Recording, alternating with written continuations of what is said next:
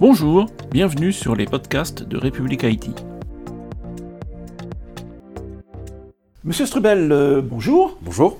Donc vous êtes le directeur de l'OSIC. Est-ce que pour commencer, vous pouvez nous présenter cet organisme? Alors l'OSIC, c'est un, service euh, qui fait partie des services de la Première ministre, euh, qui emploie à peu près 300 personnes aujourd'hui, avec une triple mission. Fournir des moyens de communication sécurisés à nos très hautes autorités, au président de la République, à la Première ministre notamment, en tout temps, en tout lieu, c'est-à-dire à Paris, mais également lors de leurs déplacements en France et à l'étranger.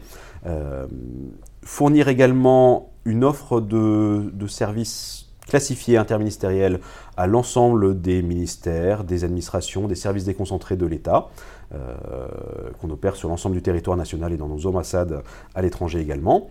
Et puis un rôle plus traditionnel de DSI euh, de notre maison mère qui est le SGDSN, euh, qui est également un service de la Première ministre.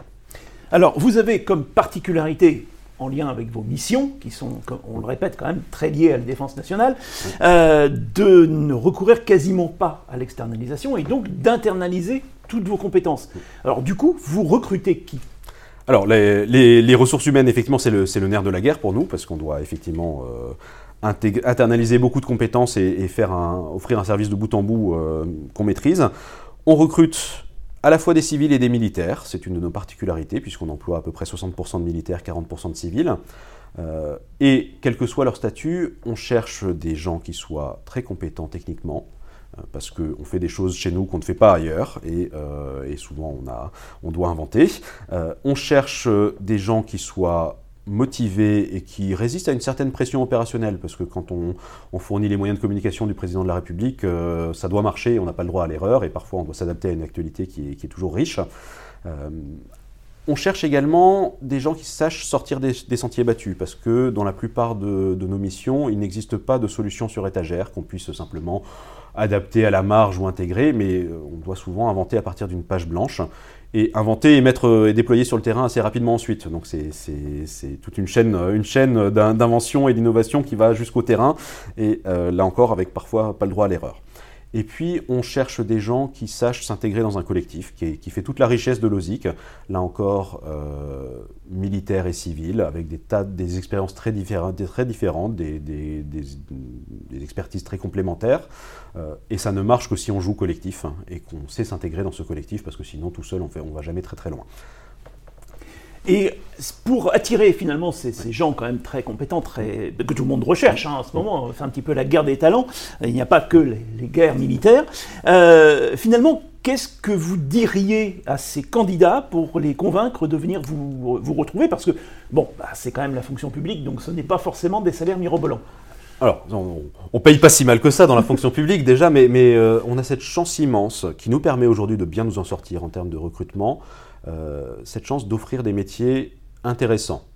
Intéressants à plusieurs titres. Intéressants parce qu'on y fait des choses, y compris sur le plan technique, qu'on ne fait pas ailleurs. Euh, et les gens viennent chez nous parce qu'ils apprennent énormément euh, sur le plan technique. Et il n'y a pas tant d'endroits en France que ça où on fait, on a la chaîne complète, on développe des solutions, on les exploite, on les, on les voit fonctionner sur le terrain et on, les met en œuvre. et puis on a, on a un niveau d'exigence de sécurité qui, est hors, hors pair, donc qui fait aussi tout l'intérêt du métier intéressant aussi parce qu'on se sent utile à l'OSIC. On est euh, en prise directe avec l'actualité, on réagit aux, crises, on, fournit des moyens qui sont utilisés pour le fonctionnement le plus régalien de l'État. Et donc, euh, on repart chez soi le soir en étant convaincu d'avoir fait quelque chose d'utile et d'avoir contribué au fonctionnement de l'État dans une période où les crises se multiplient et où on n'a plus besoin que jamais de, l'État. Donc c'est ce qui fait partie de, c'est ce qui fait l'intérêt de nos, métiers. J'ajouterai une dernière dimension, c'est le côté très opérationnel qui est parfois aussi assez grisant. Et c'est vrai que c'est, voilà, se dire que euh, on ne sait pas forcément ce qui nous attend en arrivant le matin, mais on sait que le soir on aura fait des tas de choses extraordinaires et on, et on aura été utile. Ça fait tout l'intérêt de nos métiers et ça fait qu'on n'a pas de mal à recruter particulièrement aujourd'hui parce que, parce que les gens viennent chez nous par intérêt. Parfait. Merci, Monsieur Strubel. Merci. À très bientôt sur république-it.fr. Bonne journée.